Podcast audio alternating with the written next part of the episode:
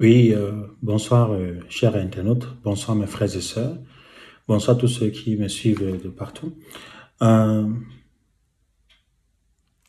J'aimerais partager avec vous ce soir un message qui est intitulé L'arbre généalogique de Jésus-Christ, qui est tiré de l'évangile de Matthieu au chapitre 1, du verset 1 au verset 16. Voilà.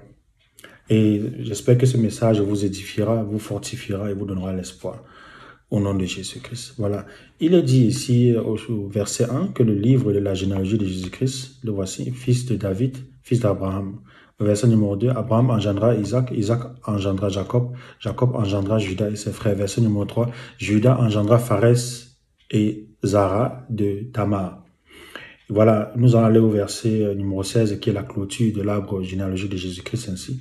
Il est dit Jacob engendra Joseph, l'époux de Marie, de laquelle est né Jésus, qui est appelé Christ. Voilà, dans cet arbre généalogique ici, mes frères et sœurs, il est fait mention de plusieurs personnages qui, euh, qui n'étaient pas prophètes, ni pasteurs, ni... Euh, euh, roi ni juge en Israël, mais qui étaient des simples personnages comme toi et moi, et euh, qui ont eu aussi à faire des scandales, qui ont eu à commettre des péchés atroces comme l'inceste. Nous voyons aussi au verset numéro 3 que Judas engendra Phares et Zara de Tama, et Tama était la belle-fille de Judas. En fait, Judas a engendré des jumeaux euh, de l'union qu'il a eu avec sa belle-fille, Tama. Donc ça, c'était de la pure inceste. Mais malgré tout, il fait partie ici d'un pilier de l'arbre généalogique de Jésus-Christ. Si vous allez au verset numéro 5, il est fait mention ici de Salmon. Salmon qui engendra Boaz et Rahab. Rahab était une prostituée en Israël qui avait eu à garder, au fait, à héberger des espions qui venaient de la part de l'Éternel afin d'accomplir leur mission. Et Rahab étant prostituée, malgré tout, s'est levée et a hébergé ses espions.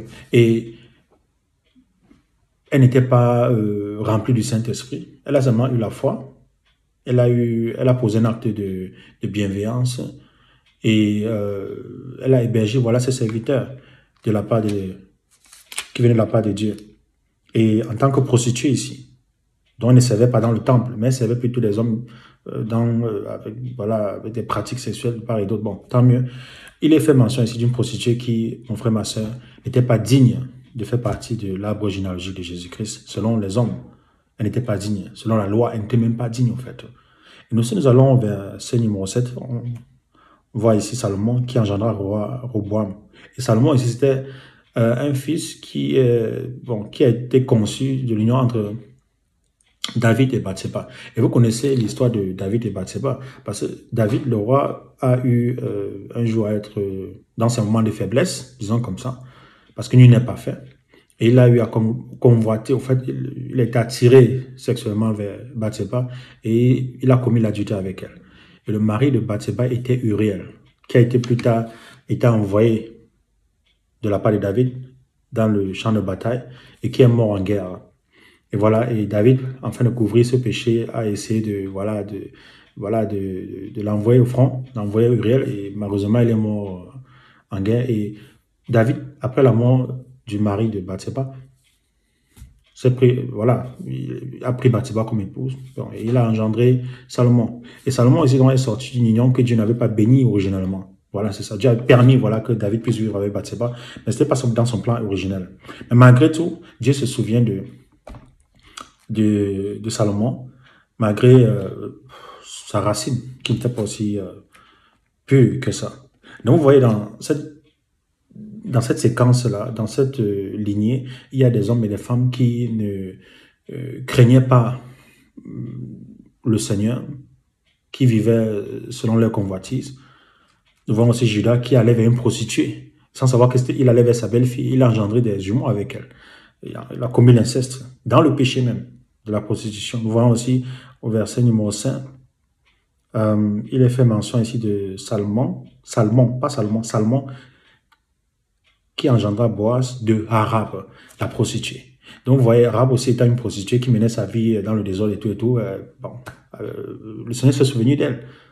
Euh, elle qui, selon la loi mosaïque, n'était pas digne de faire partie de l'arbre généalogique de Jésus-Christ.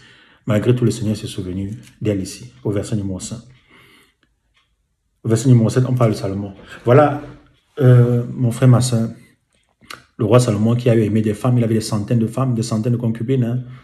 Et, malgré tout, le Seigneur s'est souvenu de Salomon, qui est sorti d'une relation euh, entre David et Bathsheba que Dieu n'avait pas béni originalement. Bon, Dieu est souverain, Dieu fait ce qu'il veut. Donc, allons droit au but.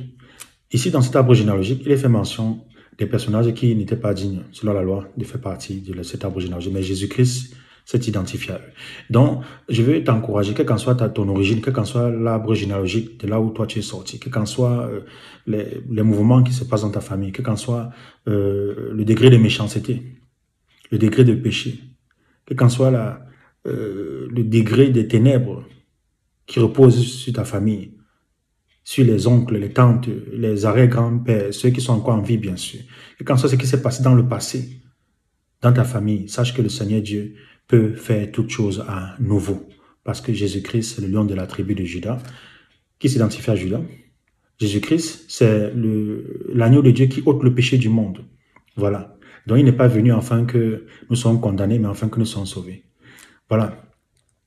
Je veux t'encourager à croire que c'est possible de redonner à un arbre la ferveur, la force, afin que cet arbre puisse porter des fruits quelle qu'en soit euh, la nature de la racine. La racine peut être mauvaise, comme nous voyons aussi dans cet arbre généalogique de Jésus-Christ, mais Jésus-Christ est venu afin de racheter tous.